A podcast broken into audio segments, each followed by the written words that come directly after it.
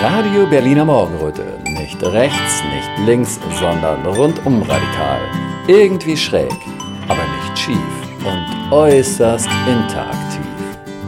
Als alle dachten, nichts geht mehr, kamen wir. Jetzt geht die Sonne auf und ein neuer Podcast bricht an. Radio Berliner Morgenröte ist verbunden mit dem Rechtsanwalt Holger Fischer. Holger Fischer ist bekannt unter anderem ja aus dem Fall der Frau Ina Swanetskaya. Habe ich das richtig ausgesprochen? Es wird ausgesprochen, wie man mich belehrt hat, Schwanitzkaya, aber ich habe es vorher auch nicht gewusst. Eine andere Betonung, ne? Schwa äh, Schwanitzkaya, okay. es wird irgendwie mit einem schönen J ausgesprochen. Aber egal. Ja, ja, ja, genau. Ja, gut. Und äh, jetzt vor kurzem am 14.12.23 ist ein Urteil verkündet worden, ähm, was ja hohe Wellen geschlagen hat in gewissen Kreisen.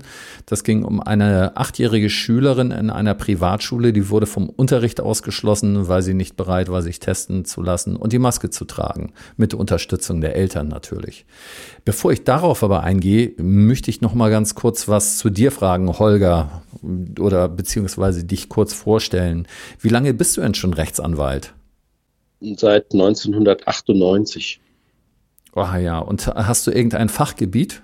Also ich hatte, bevor Corona kam, mich hauptsächlich noch auf die gesetzlichen Betreuungen verlegt und äh, bin aber durch das Betreuungsunwesen natürlich äh, gewöhnt, interdisziplinär zu arbeiten, weil natürlich ein betreuter Mensch A, Erkrankungen, Behinderungen mitbringt, weil ein äh, betreuter Mensch in der Regel an ganz vielen Stellen Berührungspunkte mit dem Sozialrecht hat und man ohne Kenntnisse im Sozialrecht äh, teilweise auch sehr profunde äh, Kenntnisse überhaupt nicht weiterkommt.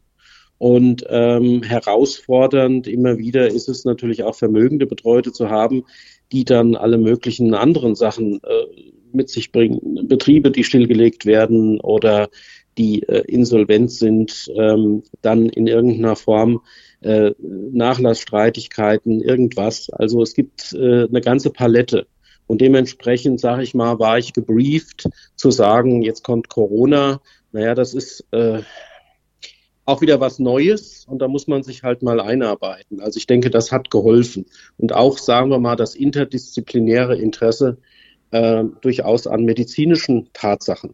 Ja, dass man nicht so, äh, ja, in seinem Elfenbeinturm irgendwo sitzt und das Recht als reines Recht betrachtet, sondern doch stark in der Praxis arbeitet. Mhm. Also da draußen im, im Sachverhalt, den der Jurist, wenn er gerade Richter ist oder so, ja doch immer nur gefiltert durch den Vortrag vor Gericht wahrnimmt. Ich bin ja immer Teil des Sachverhalts. Ich laufe draußen rum und kriege das mit. Und das hat mir sicher sehr geholfen. Ja. Ich habe manchmal den Eindruck, korrigiere mich gern, wenn ich mich da irre, dass äh, Anwälte immer äh, gewohnt sind, sehr kontrolliert zu reden. Weil ähm, äh, da kommt selten mal so eine Lockerheit äh, rüber. Ich habe das Gefühl immer, dass ein Anwalt immer so Paragraphen im Hinterkopf hat und äh, immer sehr viel zensiert, äh, ob das jetzt falsch oder richtig ist, was er sagt. Äh, naja, gut, also ich habe mich ja ähm, öfter um Kopf und Kragen geredet. Äh, mhm. Ich würde einfach sagen, also wo ich unvorsichtiger war, habe ich im Laufe der Jahre hier was dazugelernt äh, während Corona. Mhm. Muss aber dazu sagen, je länger wir reden, desto lockerer werde ich. Wenn wir das hier auf drei Stunden anlegen, bin ich so locker, dann äh, wer weiß, wer morgen vor meiner Tür steht. Also insofern Spaß beiseite, ja. ja. Nee, okay. Ähm, ist schon klar. Aber äh, wo hast du deinen Kopf und Kragen zum Beispiel verloren? Wo habe ich Kopf und Kragen verloren? Ähm, naja, gut. Also ich habe ja ähm, gerade auch auf Demos so ziemlich alles rausgehauen, was ich denke. Mhm. Und ähm, dahinter möchte ich eigentlich auch nicht mehr zurückweichen. Mhm. Aber man spürt ja dann doch sehr schnell, dass man dann äh, nicht nur Feinde hat, äh, sondern dass man dann auch vernichtet werden soll. Man kriegt Strafverfahren, man bekommt Disziplinarverfahren, hätte ich beinahe gesagt, äh, durch die beamtenrechtlichen Fälle, die ich mhm. da durch Corona habe. Mhm. Also äh, man bekommt halt standesrechtliche Probleme und anderes mehr. Und da ja jeder erstmal sich über jeden jederzeit beschweren darf und man sich dann über den Anwalt Fischer halt auch beschweren darf, hat man dann viele lustige Zusammenhänge, wo man halt äh, ja, in einem rechtlichen Rahmen, aber eben doch bedroht wird. Nämlich bedroht einfach immer am Ende ja mit seiner ganzen Existenz. Und wer könnte das äh, besser bestätigen als all die kritischen Ärzte, die da draußen rumlaufen? Von mir ist es halt auch nicht viel besser gegangen, ja. Muss aber sagen, toi, toi, toi, äh, ich bin jetzt nicht vorbestraft durch Corona-Sätze oder sonst irgendwas. Aber es wird einem teilweise halt auch das, das Wort im Mund herumgedreht. Äh, zum Beispiel äh, mit dem schönen Satz, wo ich Einfluss nehmen kann ähm, auf die, die Impfentscheidung als Betreuer für meine Betreuten. Hätte ich im Traum nicht gedacht, dass das, was ich als banal und selbstverständlich gesagt habe, wo das rein rechtlich so ist, mir im, äh, im Mund herumgedreht wird und gesagt wird, äh, damit hast du dich äh, eingemischt in etwas, was deine Betreuten hätten haben müssen. Und du hast es anders gesehen und das darfst du nicht. Sag mal, wie war das früher in der Schule? Hast du da auch immer die Schwachen verteidigt? Äh, nee, wahrscheinlich war ich selber auf der Seite, die dumm in der Ecke standen. Mhm. Äh, und äh, dann bekommt man vielleicht mit den anderen gemeinsam äh, eher so das Gefühl, äh, dass man sich da verteidigen muss und mhm. dass man vielleicht aber auch irgendeinem ja, sagen wir mal, den Obermackern in der Klasse nicht unbedingt hinterherläuft. Also mhm. ähm, wenn man nicht deren Teil ist, gewöhnt man sich auch sehr schnell ab und sagt, was will ich eigentlich mit denen? Das ist mir viel zu blöd. Ja. Und das, glaube ich, zieht sich dann irgendwie so durch mein Leben. Ja, das hat, ist sicher ein Teil meiner Sozialisation, zu sagen, äh, man hält sich eher an die Schwachen. Die sind im Zweifel sogar interessanter, weil die mehr Brüche haben oder mehr Brüche, ja. mehr Brüche nach außen zulassen, mhm. äh, dass die ein anderer auch mal zur Kenntnis nimmt. Ja, die, die erst so cool sind, noch als 16-Jährige sitzen nachher mit 24 schon mit dicken Bauch und der Bierflasche vom Fernseher und mit denen ist nichts mehr anzufangen. So. Also, ja, zum Beispiel. Das ist auch wissenschaftlich einig. erwiesen, glaube ich. Ja, gut, dann kommen wir jetzt mal zu dem Urteil, worum es geht und was mich auch sehr äh, gefreut hatte zu lesen. Da ähm, ist ja tatsächlich etwas äh, passiert. Ja, die ehemalige Anwältin Margot Lescaut hat darüber geschrieben in einem Gastbeitrag, dass da ein Urteil zur Masken- und Testpflicht vorliegt. Und sie schreibt dazu, das Urteil treibt einen beim Lesen Freudentränen ins Auge. Einem Kind auf einer Privatschule war das Betreten verweigert worden, weil es sich aufgrund gesundheitlicher Bedenken seiner Eltern weder testen noch eine Maske tragen sollte. Die Eltern haben dann das Schulgeld einbehalten und sind auf Zahlung verklagt worden. Das Gericht hat die Klage der Schule abgewiesen. Eine ausführliche Begründung und Zusammenfassung zu diesem einmaligen Urteil in einer einzigartigen Zeit findet ihr in diesem Gastbeitrag. Ist das denn wirklich ein so ungewöhnliches Urteil? Ist es ein Meilenstein auf oder etwas, worauf man sich denn später berufen kann in anderen Verfahren? Also in dem Urteil sind ja noch andere Urteile zitiert. Mhm. Nicht nur die berühmt-berüchtigten Entscheidungen des AG Weimar und des AG, AG Weilheim, sondern es sind insbesondere auch zwei Entscheidungen von Oberverwaltungsgerichten. Äh, dort zitiert einmal äh, Oberverwaltungsgericht Hamburg und ein weiteres Mal Oberverwaltungsgericht Düsseldorf, also zwei andere Bundesländer. Und äh, die haben das ja schon ähnlich gesehen. Und ich habe mich damals, nachdem ich OVG Düsseldorf äh, zur Kenntnis nehmen konnte, gewundert, ich habe ja nun einen Telegram-Kanal, ich habe das da reingeschrieben, es hat keiner zur Kenntnis genommen. Mhm. Und grundsätzlich hätte man bei OV, äh, Düssel, OVG Düsseldorf damals schon die Sektkorken knallen lassen können, denn das war ja noch mitten im Rahmen der bestehenden Maßnahmen. Was waren das?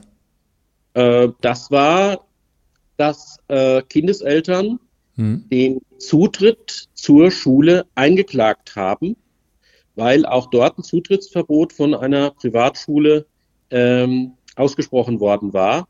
Und dann hatte immerhin das Verwaltungsgericht und das oberste Verwaltungsgericht von Nordrhein-Westfalen äh, gesagt, äh, dass äh, das so nicht geht, da, weil es besteht eine Schulpflicht und die hat die Schule auch einzuhalten. Das hm. ist der, der, der eine wesentliche Pfeiler. Und dieser Pfeiler, wie gesagt, OVG Hamburg scheint ähnlich zu sein. Ähm, OVG Düsseldorf habe ich damals, wie gesagt, fand ich revolutionär, weil da hat es endlich mal einer gesagt, es gibt ein Schulgesetz und da steht drin, es gibt eine Schulpflicht. Hm. Und da kann ich nicht per irgendeiner so äh, merkwürdigen Exekutivverordnung einer irgendwie dahergelaufenen Landesregierung sagen, wir haben hier ein Parlamentsgesetz, da steht zwar drin, es gibt eine Schulpflicht, aber die Schule kann selber dagegen verstoßen und sagen, nee, den beschulen wir nicht. Da passt mir die unter der Maske verborgene Nase nicht, den mhm. schließen wir jetzt mal aus. Ja, wenn ich das um, recht gesehen habe, Corona-Recht äh, kollidiert halt auch mit anderen Rechten und steht nicht immer über allen anderen, ne? so wie das ja, manchmal gut, wohl hab, angewendet wurde. Ich habe seit Anfang, ey, seit Ende 2020 bin ich ja predigend durchs Land gelaufen und äh, äh, habe immer äh, auch gesagt, äh, dass es mit dem Unter Unfallverhütungsrecht kollidiert hm. und habe das, wo immer ich konnte, ja kundgetan.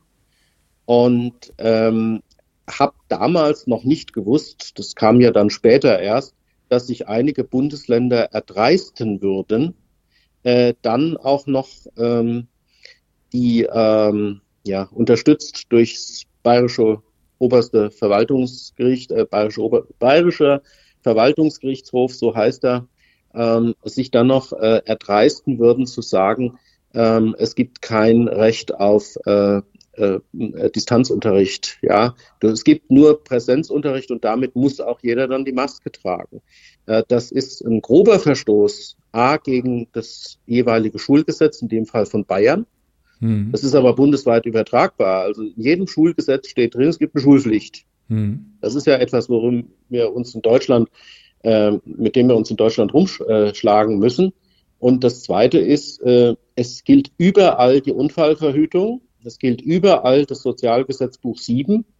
Und es ist in jedem äh, Bundesland klar, dass Schüler ähm, gesetzlich unfallversichert sind. Und das ist der Paragraph 2 Absatz 8 SGB 7, wenn es mal einer noch nachlesen will. Und dass nach Paragraph 21 in diesem SGB 7 äh, dementsprechend die Schüler auch bei der Gefährdungsbeurteilung zu erfassen sind, dass die Gefährdungen ermittelt werden müssen. Und wenn ich dann halt irgendwelche äh, lustigen organisatorischen oder hier sachlichen Maßnahmen ergreife, dann müssen die hinsichtlich ihrer Gefährlichkeit äh, erstmal festgestellt werden, die müssen die Gefährdungen ermittelt werden, dann müssen die bewertet werden. Und das ist in 16 Bundesländern nicht erfolgt. Meine Güte. Du hast ja. eben etwas angesprochen, bei, ja, wo bei mir etwas aus der Praxis anklang. Mit diesem mhm. ähm, ähm, Homeschooling, wie man das genannt hatte, ähm, ist das ja so eine Sache.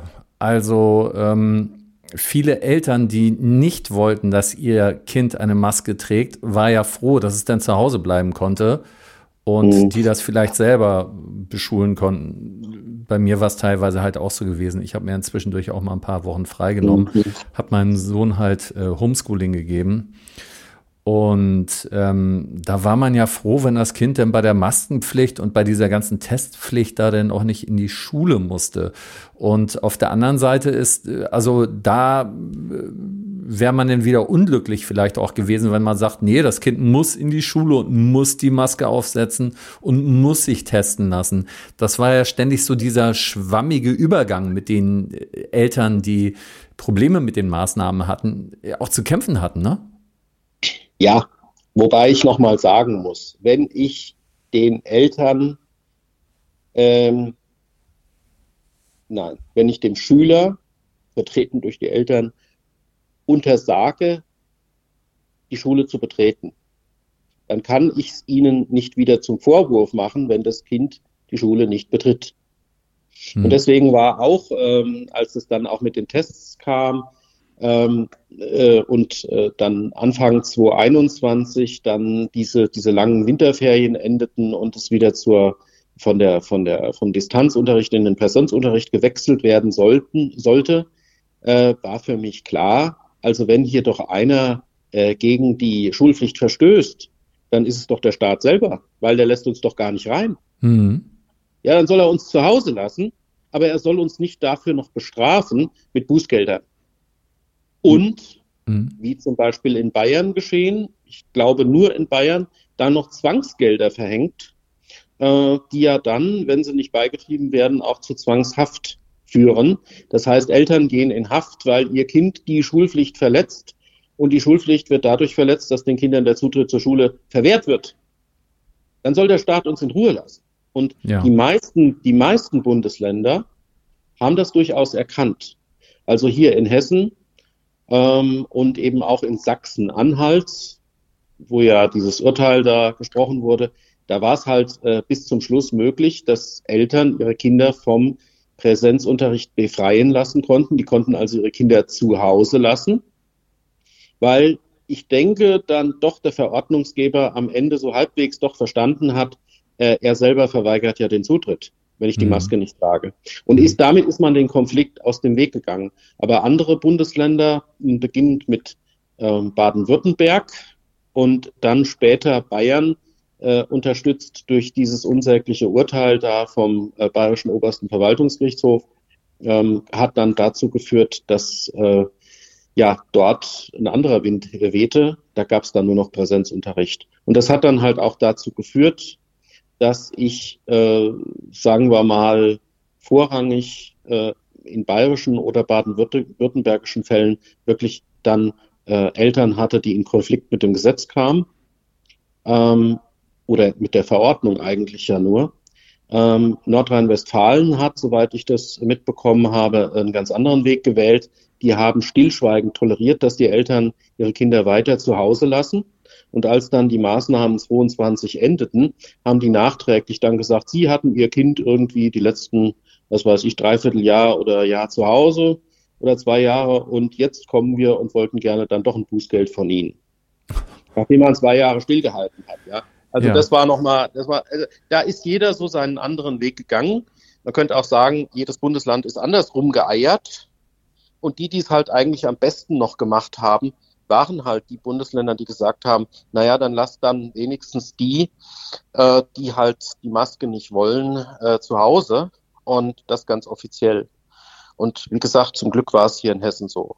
Hm. Und deswegen ist dann äh, aus, ja, sachsen-anhaltinischem Zusammenhang eigentlich auch nur denkbar, dass die Schule selber, äh, und das ist ja das Besondere an dem Fall, wir haben hier einen zivilrechtlichen Fall, hier geht es ja nur ums Geld. Hm. Hier geht es ja nur darum, dass die Schule sagt, wir haben hier einen Vertrag mit den Eltern und wollen, dass das Geld bezahlt wird. Ja, ähm, man hätte andere Konstellationen, äh, jetzt insbesondere wegen der Ordnungswidrigkeiten, sich ja nur vorstellen können in Bundesländern wie Baden-Württemberg und Bayern.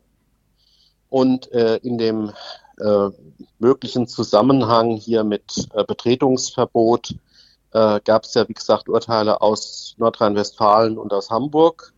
Äh, die gehen aber dann in den, Zus in den Zusammenhang auch Betretungsverbot und Eltern verlangen den Zutritt. Mhm. Und die Idee hatte ich hier mit fitten Kindeseltern. Ja. Ähm, äh, auch an Ende 2020 schon, dass ich einfach gesagt habe, wir haben hier einen Schüler, der äh, hat Probleme unter der Maske und äh, ich gehe mal vor das Verwaltungsgericht Frankfurt. Ich glaube, da war ich der Erste in Deutschland und verlange einfach mal, dass die Schule verpflichtet wird, eine staatliche Schule verpflichtet wird, dem Schüler ohne Maske und Test den Zutritt zu gewähren. Da war auch schon das Thema Gefährdungsbeurteilung. Das Verwaltungsgericht Frankfurt hat, glaube ich, nicht mal, nicht mal so im Ansatz verstanden, Klammer auf, verstehen wollen, Klammer zu, äh, was es da hätte entscheiden müssen. Das sind dann natürlich auch abgeschmiert. Es war eine einstweilige Verfügung, also äh, vorläufiger Rechtsschutz, ja.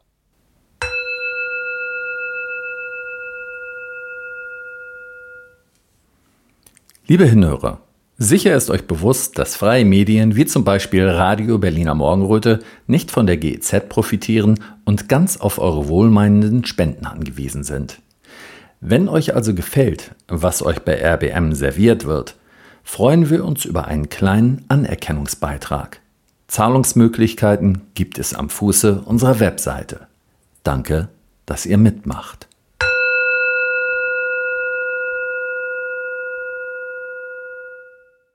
Jetzt mal zurück zu dem Urteil, was da jetzt mhm. gesprochen ist, um sich, äh, da würde ich mich sehr gerne darauf konzentrieren, weil ja mhm. im Urteil da wirklich einige Sachen äh, drin standen, die da auch sehr interessant waren. Die Richterin, die hat sich da teilweise bezogen auf ein Begleitheft von Medizinern und Wissenschaftlern für Gesundheit, Freiheit und Demokratie. Sie hat oh. sich auf Herrn Hockertz bezogen, das sind ja nun alles so Ecken, da würde man sagen, ja, ähm, da hören normalerweise nur die äh, Querdenker so hin. Die Richterin äh, und deswegen ist es jetzt mal so, hat das Ganze klassische Bedeutung und dürfen wir damit rechnen, dass alle Gerichte deutschlandweit jetzt so entscheiden. Äh, nein, dürfen wir natürlich nicht. Diese mhm. Richterin, äh, der gebührt der Dank für dieses Urteil und nicht mir. Ja, mhm. äh, ich bin dazu gekommen aufgrund meiner Popularität äh, mit meinen Thesen und ich habe äh, hier Eltern gehabt, die wirklich auch, sagen wir mal, den Weg des Fischers gegangen sind. Das sind nicht alle dass ich nicht mein Kind einfach zu Hause lasse und schmolle, ja. sondern dass ich wirklich die Beschulung meines Kindes anbiete ja. und einfordere. Ja. Weil nur wenn ich es anbiete und einfordere, kann man den Spieß umdrehen und sagen, ja, an mir hat es nicht gelegen, dass ich nicht rein durfte. Also das, das, das, ist, das ist das Entscheidende, dass man sagt, wir verlangen mal die Gefährdungsbeurteilung. Vielleicht könnte uns ja sichere äh, Tests und äh, sicheren Umgang mit Masken äh, hier nachweisen. Ja, dass man sagt, okay, äh, habt ihr schon mal was von Maskentragepause gehört?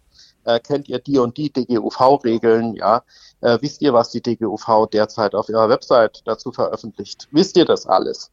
Und dann sagt die Schule, nee, interessiert uns nicht, sie sind alle Querdenker. Genau und äh, dann sagen, äh, wir verlangen dann, wenn Sie das nicht nachweisen können, dass Sie uns den Zutritt zur Schule ohne Maske und später dann ohne Schnelltest gewähren. Ja. Und ich habe dann Anfang 2021, habe ich wo immer ich konnte, gesagt, bietet die Beschulung eures Kindes an, geht ruhig auch mal mit den Kindern ohne Maske und ohne Tests in die Schule rein und sagt, so, hier sind wir. Hm. Ähm, und lasst euch halt rausschmeißen lasst euch bestätigen, dass ihr rausgeschmissen werdet. Ja, mhm. damit, damit es nicht am Ende so aussieht, als hätte man ja, Vogel-Strauß-Politik zu Hause gesessen, den Kopf in den Sand gesetzt und nichts gemacht und einfach verweigert. Denn was den Leuten um die Ohren geflogen ist, ist ja das Verweigern. Und diese Eltern haben halt gesagt, nein, wir bieten das an, wir wollen, dass unser Kind ohne Maske beschult wird. Das ist das Entscheidende. Weil in dem Moment habe ich keine Schulpflichtsverletzung begangen. Dann kann man sich noch so rechtsprechungsmäßig, das habe ich auch alles gelesen, ja, dass sich angeblich das Zutrittsverbot direkt originär, wie ich es in einem Fall hatte, originär aus der Corona-Verordnung ergeben würde. Absoluter Schwachsinn. Mm, mm. Und da ist dieses Urteil so schön, weil es sagt, eine Corona-Verordnung kann nicht ein Parlamentsgesetz in Form des Schulgesetzes brechen. Und wann ein Schüler vom Unterricht oder, wenn es noch schlimmer ist, von der Schule ausgeschlossen wird, das ist dort in mehreren Paragraphen geregelt und an ein ganzes Bündel an Maßnahmen, Voraussetzungen gebunden, bevor ein Schüler überhaupt von der Schule ausgeschlossen werden hm. äh, kann. Ja, da wird äh, beispielsweise, äh, da wird eine, eine Lehrerkonferenz, da wird eine Schulkonferenz, das ist von Bundesland zu Bundesland ein bisschen abweichend verlangt. Da sind Elterngespräche erforderlich vorher. Äh, da ist das Schulamt zu beteiligen, da ist möglicherweise auch der ähm, Schulpsychologe zu beteiligen, ja. Und, und das ist das, was, was viele äh, vielleicht nicht lesen, es bedarf immer einer konkreten Gefahr, nicht einer abstrakten Gefahr. So nach dem Motto, du da drüben, du könntest Schnupfen haben, du könntest also mich theoretisch anstecken. Du da drüben könntest ein Messer in der Tasche haben, du könntest mich mit dem Messer vielleicht töten. Beweis mir, dass du kein Messer in der Tasche hast. Wenn ein Schüler mit dem Messer rumläuft, ist das eine konkrete Gefahr. Ja. Ich muss aber nicht, wenn ich morgens in die Schule komme, dem, dem Lehrer beweisen, indem ich mich ausziehe, dass ich ohne Messer in die Schule gekommen bin. Und möglicherweise noch eine Bescheinigung vom Arzt dazu vorlegen. Und genau, das ist der Unterschied zwischen einer konkreten und einer abstrakten Gefahr. Ja. Und diese Eltern, die sind, die sind erst gekommen, als die hier in Anspruch genommen wurden. Da mhm. war das eigentlich schon gelaufen. Die haben den Schulvertrag dann auch gekündigt gehabt, sind an eine andere Schule gegangen.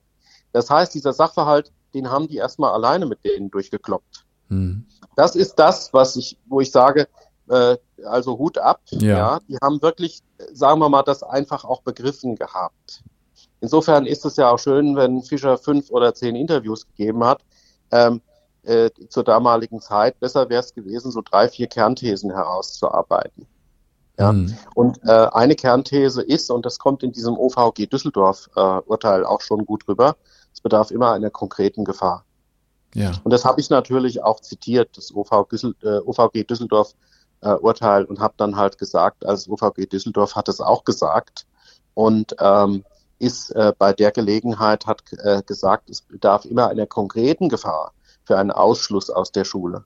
Ich kann nicht sagen, du bist vielleicht irgendwie gefährlich, weil du vielleicht krank bist. Beweis uns mal das Gegenteil. Das ist Blödsinn. Das äh, hat in den letzten 200 Jahren äh, nicht gegolten. Das gilt jetzt auch nicht. Übrigens, egal wo, also die, die konkrete und die abstrakte Gefahr. Ja, uns ist allen ja im Grunde genommen äh, unterstellt worden, wir wären konkret gefährlich, obwohl hm. wir bestenfalls abstrakt gefährlich waren oder gar nicht. Hm. Ja, das ist, das ist, das ist ein ganz großer Kernsatz. Und diese Eltern haben gesagt, wir äh, äh, ja, erklären hiermit auch, oder wie auch immer die Formulierung war, äh, unsere Tochter ist gesund. Die stellt auch im Moment keine Gefahr für irgendwen dar. Ja. ja. Ich meine, die ja, sind ja auch nicht mal mit einem Attest von einem Arzt gekommen, ne? Die haben, sondern haben einfach erklärt, dass denen bewusst ist, dass so Masken gesundheitsgefährdend sein können und ihr Kind keine Gefahr ist, ja? Da war natürlich, äh, sagen wir mal, eine Steilvorlage, dass das dort in der Landesverordnung auch nie drin stand, in der Corona-Verordnung, mhm. Eindämmungsverordnung. Da war immer die Befreiung durch Glaubhaftmachung möglich. Wir werden uns alle erinnern, könnte ja heute, kriege ich ja schon wieder Atemnot, wenn ich nur dran denke, ja. Also dass man, dass man äh, in einzelnen Bundesländern ein qualifiziertes Maskenbefreiungsattest vorlegen musste und in anderen Bundesländern, äh, ich erinnere mich noch in, an Brandenburg, da gab es auch vom Oberverwaltungsgericht dazu eine Entscheidung sehr früh, dass in anderen Bundesländern eine Glaubhaftmachung ausreicht. Äh, in Bayern wäre ich mit der Glaubhaftmachung äh, sozusagen, also ich habe die und die Symptome unter der Maske, äh, nicht durchgekommen. Nee, in Nur, Berlin auch nicht. Ja, Berlin ist da auch sehr südländisch gewesen, ja. Ja, mhm. Ja. Ähm, nochmal zu den Argumenten der Richterin. Das mhm. hört sich ja jetzt fast so an, also es war jetzt nicht so, dass du da, äh, dass sie diese Information von dir hatte. Also, dass diese Unterlagen von dir eingereicht wurden. Teils, teils, teils, teils. Mhm ähm, was hier die Richterin, äh, weswegen sie sich ja auch äh, einen Befangenheitsantrag äh, äh, gefangen hatte. Ah ja. ja. Was das Verfahren ja dann deutlich verzögerte. Aber die Richterin hatte relativ früh einen Hinweisbeschluss gemacht. Ähm, auch dazu hatte ich, damals habe ich nicht gesagt, wie und wo und Schön, was heißt Hinweisbeschluss? Also sie hat Hinweise an die Parteien gegeben, hm. über die Sach- und Rechtslage. Also sie hat eine erste Einschätzung gegeben des hm. Ganzen und äh, da kam dann halt, also ich sag mal, die Gegenseite, es ist ja ein Schulträgerverein und dieser Schulträgerverein wird halt äh, dann hier von diesem, von diesem Vorsitzenden des Vereins vertreten. Das ist ja nicht der Schulleiter, der da klagt. So, und äh, am Anfang hieß es, die Eltern, typisches Querdenkermilieu. Ja, typische Querdenker-Argumente dass hier äh, irgendwie die Maske nicht sicher sei. So, dann kam irgendwie nach, nach, großer, nach großem Abstand äh, der Hinweisbeschluss der Richterin, die dann sagte, ja, also es gibt tatsächlich hier Studien und so weiter, da steht drin, die Masken seien gesundheitsschädlich und so weiter. Hm. Ähm, dann ist natürlich für die Klägerseite die Welt zusammengebrochen. Weil gesagt, noch eine Querdenkerin. äh, ja. weil das konnten, das konnten die natürlich nicht ertragen. Und hat sich die Richterin mit dem Hinweisbeschluss, der, ich glaube, über zwei Seiten ging, ich habe ihn jetzt gerade nicht vorliegen, ich habe mhm. das Urteil hier, mhm. ähm, aber mit dem Hinweisbeschluss hat sie sich selbst natürlich keinen Gefallen getan. Mhm. Auf der anderen Seite auch äh, mit offenen Karten gespielt und hat den, den Parteien ja Gelegenheit gegeben zur Stellungnahme. Weil äh, vorher hieß es, was wollen diese, diese Beklagten, ja, und dieser Fischer da, äh, was wollen die mit dieser Gefährdungsbeurteilung? Und wenn man dann halt vom Richter einen Hinweisbeschluss bekommt, dass in der Tat eine Gefährdungsbeurteilung vorzulegen sei und dass es in der Tat äh, hier äh, gewichtige, ähm, naja, Hinweise, Studien, medizinische Aussagen gibt, die für die Schädlichkeit der Masken sprechen, äh, dann, dann hat ja die Gelegen, dann hat ja die Gegenseite Gelegenheit zu sagen, ja, da haben wir uns aber drum gekümmert, das haben wir auch äh, beachtet. Das hat aber die Gegenseite nicht genutzt, sondern hat gesagt, Querdenker. Man, man muss ja ansonsten inhaltlich argumentieren. Das hat man dann dadurch erstmal wieder für ein Jahr verschoben. Ja, man, also sobald die Leute inhaltlich argumentieren müssen, wird es immer schwierig, ne? Äh, Habe ich schon auf, an mehreren Fronten bemerkt. Und ähm, ja, bei dieser Richterin hat es dann bisher keine Hausdurchsuchung gegeben, ne? Ähm, kannst du vielleicht nochmal sagen, Es wird äh, auf das Urteil in Weimar kann man sich jetzt beziehen, aber bei dem Richter wurde das Haus durchsucht nach seinem Urteil. Da komme ich immer noch nicht ganz klar mit. Also ich kann jetzt erstmal die Theorie hier, äh, hier der, der, der, der erkennenden, des erkennenden Gerichts äh, verstehen. Äh, die sagt ja, es, das Urteil ist ja nur oder auf oder der Beschluss des Familiengerichts ist ja nur aufgehoben worden, weil angeblich dann das Verwaltungsgericht zuständig äh, war und nicht das Familiengericht. Und dann hat sie gesagt, die ganzen materiell-rechtlichen Erwägungen, also nicht dieser formale Kram, wer ist zuständig, sondern was, was steht denn inhaltlich drin, das gilt damit ja weiter und ist bisher auch nicht von ähm, Obergerichten, ähm, was hat sie gesagt, also wie ist der Instanzenzug, äh, Oberlandesgericht, äh, Bundesgerichtshof oder Bundesverfassungsgericht aufgehoben worden. Deswegen hat sie hm. gesagt, kann man äh, die inhaltlichen Aussagen sozusagen von Weimar auch weiter nutzen. Ähm, hm. Das ist ihre Begründung dazu, weswegen sie darauf Bezug nimmt. Ja, und von wem hat sie das mit Weimar denn bekommen? Von dir oder hat sie sich das selber recherchiert? Äh, sowas wäre ja mal interessant zu wissen. Also, sie kannte Weimar. Mhm. Ob ich es zitiert habe, kann ich jetzt gar nicht mehr sagen. Also ich mhm. weiß, dass ja natürlich äh, durch den ganzen schriftsätzlichen Vortrag allein von den Eltern ist natürlich Weimar äh, in das Verfahren mit eingeführt worden, das weiß ich. Mhm. Aber ich kann es jetzt nicht, das, das kann ich jetzt nicht sagen. Mir geht es eigentlich mehr darum, dass, dass ich jetzt sage, also Ehre wem Ehre gebührt, äh, Ehre gebührt hier hauptsächlich der Richterin. Und ich mhm. habe mich äh, im Netz natürlich, galt das jetzt so als revolutionär, jetzt ändert sich die Welt, äh, da wäre ich vorsichtig. Ja, das haben wir ja ständig, ne? also, dass sich nach irgendwelchen Urteilen die Welt ändern und das Narrativ kippen wird und so, ne? Ja, und noch besser, wenn dann mhm. ein Zeitgenosse gleich noch seinen, seine Spendenkonto drunter setzt. Ja, dieses Urteil, das ja äh, ich will jetzt sagen mal, ich erfochten habe, hm. wenn dann ein anderes veröffentlicht und setzt noch sein Spendenkonto drunter, da habe ich gedacht, na prima.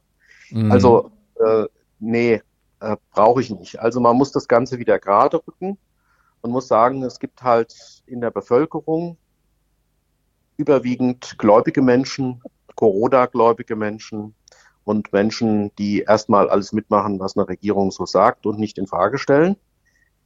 Das ändert sich vielleicht ja zunehmend. Und dann gibt es eben ein paar Leute, die haben das Denken auch in Corona-Zeiten nicht aufgegeben. Und äh, das ist eben bei Richtern auch so. Und die Verteilung äh, ist, glaube ich, in der Justiz da auch nicht viel anders als da draußen.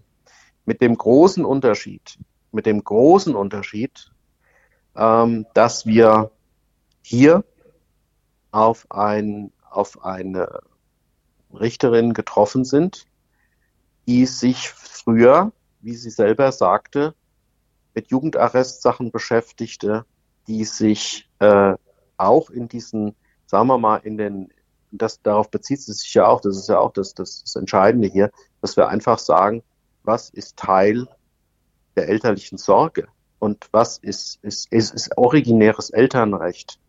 Ja, und äh, wo hat der Staat sich da einzumischen, wenn Eltern sagen, mein Kind ist krank oder meinem Kind geht's nicht gut, dann ist das äh, die Kompetenz der Eltern mhm. und erstmal sonst gar keine. Das kann ich vielleicht auch zu dem von, von, von vornherein, äh, von vor, vorhin nochmal hinzufügen.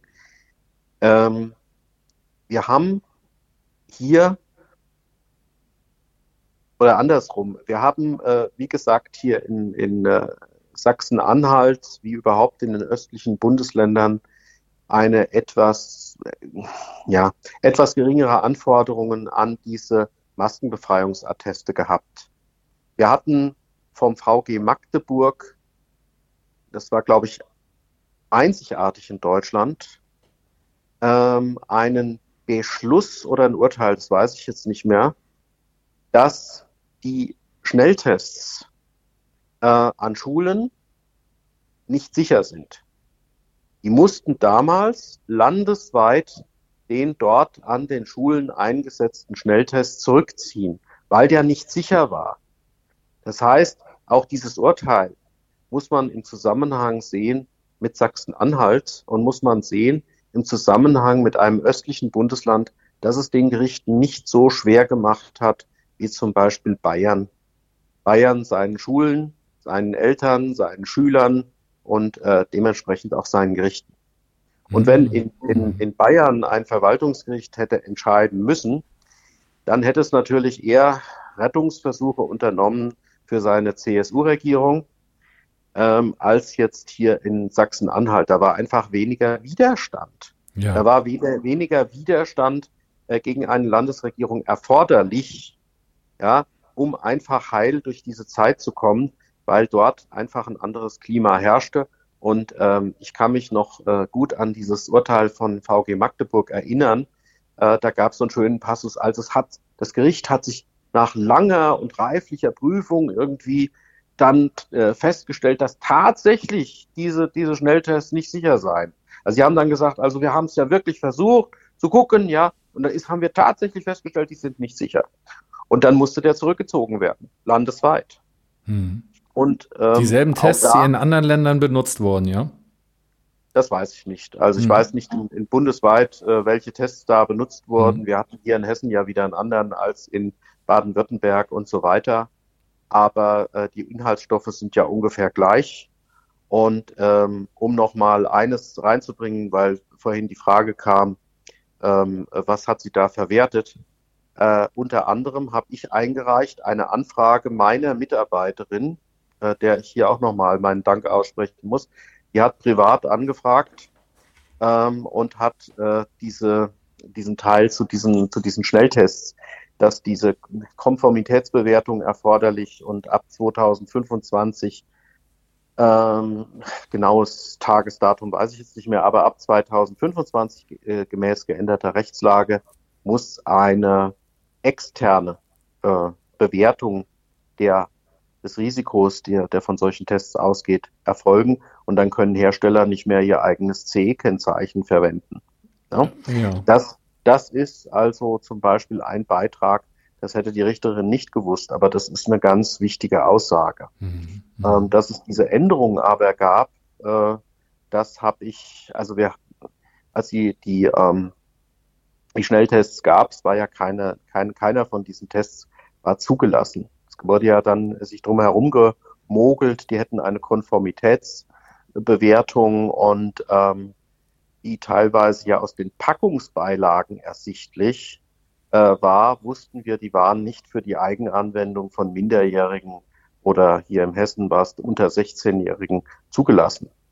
Ja. Also man hat ja hier äh, Kinder mit Gefahrstoffen hantieren lassen ähm, und ähm, es hat kein, kein Mensch in irgendeiner Weise darauf Wert gelegt, ob das überhaupt zulässig ist. Also man, man könnte hier noch 20 Seiten äh, das Urteil noch verlängern, ja. Und die Richterin hat, um die Frage nochmal zu beantworten, hier vom Mittel des Freibeweises Gebrauch gemacht, indem sie selber Sache, Sachen eingeführt hat. Und äh, nun ist dieses Urteil ja nicht berufungsfähig, das heißt, das durfte sie auch, ähm, denn äh, Berufungsstreitwert ist 600 Euro. Man muss ja dazu sagen, die Eltern haben ja das Schulgeld am Ende gezahlt die Aufrechnung mit der Kaution erklärt und so weiter, also äh, oder auf den Rückzahlanspruch der, der geleisteten Kaution. Das heißt, dieser, dieser Schulträger da, der war ja nun auch, der wollte mit dem Kopf durch die Wand. Ja, wir reden hier vom Streitwert von knapp über 300 Euro.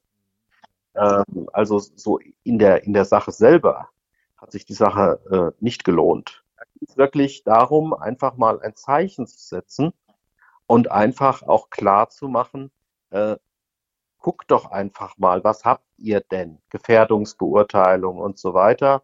Und ähm, der Vorsitzende des Schulträgervereins sagte so schön in der mündlichen Verhandlung, ja, wenn ein Schüler Kopfschmerzen hatte, dann durfte der bei uns selbstverständlich auch mal die Maske absetzen. Ähm, was erkennen wir daran, wenn ein Schüler Kopfschmerzen hat? dann hat sich die Gefahr ja bereits, bereits realisiert. Dann ist ja nicht nur eine Gefährdung, sondern dann hat sich ein Schaden bereits manifestiert. Geht ja darum, die Kopfschmerzen zu vermeiden. Und das hätte in der Gefährdungsbeurteilung drinstehen müssen. Und natürlich haben, äh, hat äh, die Richterin versucht, einfach auch klarzumachen, was Aufgabe gewesen wäre und geht da halt mit einem Verständnis heran, das vielleicht einem Strafrichter, der noch nie in der Familienabteilung gearbeitet hat oder es mit Jugendlichen oder Kindern zu tun hatte, dass einem Strafrichter einfach abgeht. Mhm. Und ein Bußgeldrichter, um das mal so zu sagen, ein Bußgeldrichter, der hat nur in die Bußgeldvorschrift in der Corona-Verordnung geguckt. Dem ist alles andere völlig abhold gegangen, ähm, könnte aber zu den Sachen, da könnte ich, könnte ich jetzt eine eigene Sendung machen, äh, weil da habe ich natürlich viel mehr äh, Verfahren erlebt und habe auch äh, unterschiedliche Ansätze einfach gehabt. Und wenn ein Kind schon selber klagt, ja, man kann ein Kind ja durchaus auch mal in einem Prozess aussagen lassen, wenn das Kind dazu imstande ist und das ein Kind sagt, ich bin mit den Masken nicht klargekommen, ich hatte die und die Probleme, Herr Richter, dann wird kein äh, Elternteil äh, mehr wegen Schulpflichtverletzung äh, verfolgt werden dürfen. Und äh, die Richterin hat halt ganz klar gemacht, dass äh, ihr ein Wissen zur Verfügung steht, das offensichtlich die Klägerseite nicht hat. Aber ich habe da ordentlich eingereicht. Ich habe da, ich weiß nicht, was ich da alles geschrieben habe. Darf man nicht, kann, also Seiten um Seiten habe ich da geschrieben. Auch die Eltern hatten natürlich vorher eine rege Korrespondenz, wie so viele Eltern, die äh, ihre Kinder zu der Zeit schützen wollten. Ne? Ja, also an der Stelle kann man sich wirklich bei dir und ja auch vor allem bei den Eltern sehr bedanken, dass die das so durchgezogen haben, weil jeder kann Menschen verstehen, die jetzt äh, diese offene Konfrontation nicht mögen und sich lieber zurückziehen. Aber äh, genau auf die Art und Weise mh, hm, werden solche Sachen ja auch durchgesetzt, ne? wie sie gegen uns durchgesetzt worden sind. Also nochmal, du hast recht, wirklich Hut ab für die Eltern. Ähm, ja, zum Abschluss nochmal, wie ist das mit dir? Hast du so den Eindruck gehabt, dass die letzten Jahre in deinem Beruf mehr an deinen Kräften gezerrt haben als sonst oder bist du noch einigermaßen gut in Schuss? Nach dem Jahr 2022, äh, im, am Anfang des Jahres so ein Schätzchen als freier Journalist beim HR so eine wunderbare Medienkampagne gegen mich äh, gestartet hat und äh, dann der Bürgermeister von Hanau da drauf gehüpft ist, äh, hatte ich im Jahr 2022 und 2023 einfach ums Überleben zu kämpfen. Ja. Und ähm, es ging mir da schon mal besser. Ja. Das geht äh, sicher auch irgendwann mal wieder in Normalität über, aber es arbeitet sich halt leichter, wenn man keine Existenzängste hat. Deswegen bin ich auch immer nicht so dafür. Ja, wir haben ja viele Zeitgenossen, die heute so sagen, sie sind ja so froh, nicht, wenn dieses System dann halt an sich selbst scheitert, zusammenbricht oder was auch immer. Ähm, wir alle brechen aber damit mit zusammen. Das muss man auch immer sehen und ich denke mir immer, der Staat spricht später, äh, bricht später zusammen als man selber, weil man schwächer ist als der Staat. Mhm. Und das muss man dann, das lässt sich so leichtmundig verkünden, aber ich glaube, alle, äh, insbesondere äh, Leute, die in dieser Zeit verfolgt wurden, und da gehöre ich halt dazu. Ja. Ähm, und andere haben weit mehr gelitten als ich. Ich will mich da jetzt nicht feiern für, für mein Leiden, ja. Aber ähm, ich glaube, die Leute würden da gerne nochmal sagen, äh, seid ein bisschen demütig. Und ja. äh, insofern, ja, es hat schon gut getan, dieses Urteil zu bekommen. Aber äh, wer immer ja das Aktenzeichen von dem Urteil äh, sieht, das ging 2021 los.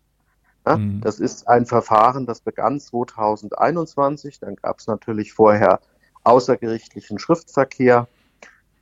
Und jetzt haben wir Ende 2023 äh, dann dieses, dieses Urteil bekommen. Und äh, ja, allein das steht ja auch wieder für was. Es ist halt ein zähes Ringen. Also so, so, also, dass man jetzt irgendwie sagt, das ist alles so unheimlich leicht. Mhm. Und das macht man so irgendwie so aus der Hüfte heraus. Nee. Nein. Ja. Nein, nein. Das ist gut, dass du das nochmal erwähnst, weil man hört ja aus vielen Ecken wirklich, ja, man ist froh über die Veränderung und so.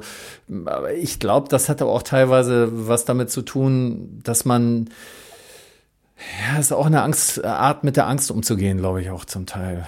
Und ähm, viele haben ja Angst, die sehen, was hier in unserem Staate passiert. Ne? Das setzt ja allerhand an Fantasien frei, was da noch alles auf uns zukommen könnte.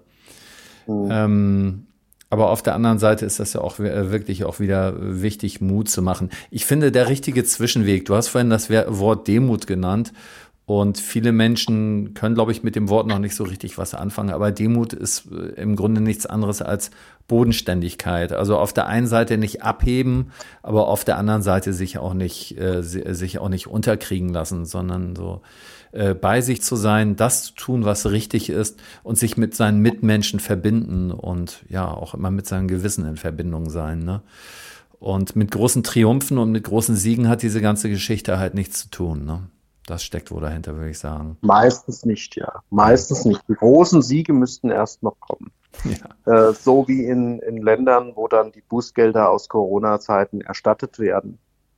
Ja, dann kann man die Sektkorten knallen lassen. Ja, und wenn, solange man noch äh, hier, also Schulfälle, glaube ich, ist durch, aber solange man Disziplinarverfahren für äh, Beamte aus Corona-Zeiten auf dem Tisch hat, solange man immer noch äh, Impfpassfälschungen äh, oder Vorwürfe wegen Impfpassfälschungen auf dem Tisch hat und solange man einfach merkt, was mit im Rahmen allein der sozialrechtlichen Entschädigung äh, mit Impfopfern passiert, nämlich gar nichts, ähm, solange das alles so läuft und da draußen natürlich der Karl Lauterbach weiter äh, erzählen darf, was er erzählt, hm. Ähm, solange hat sich hier nicht wirklich was geändert. Genau. Das muss man einfach sehen. Alles klar. Gut, Holger. Dann bedanke ich mich ganz herzlich für dieses Interview und ja, und auch für deinen Einsatz, den du bringst. Ich wünsche dir dann, dass du in Zukunft auch mal Zeit hast, ein bisschen was für dich zu tun, äh, dich ein bisschen von diesem Schrecken zu erholen. Ich glaube, für viele hat das ja auch annähernd was Traumatisierendes da ähm, ja. auf diese Art und Weise verfolgt zu werden, das geht am keinen spurlos vorbei. Ne? Man ist ja nur ja. Mensch. Ne? Ja, möchte man fast gute Besserung wünschen. Ne? ich denke, die Besserung ist eingetreten. Ja, gut. Okay, alles klar. Gut. Also, bis dann. Danke, ebenso. Tschüss. Tschüss.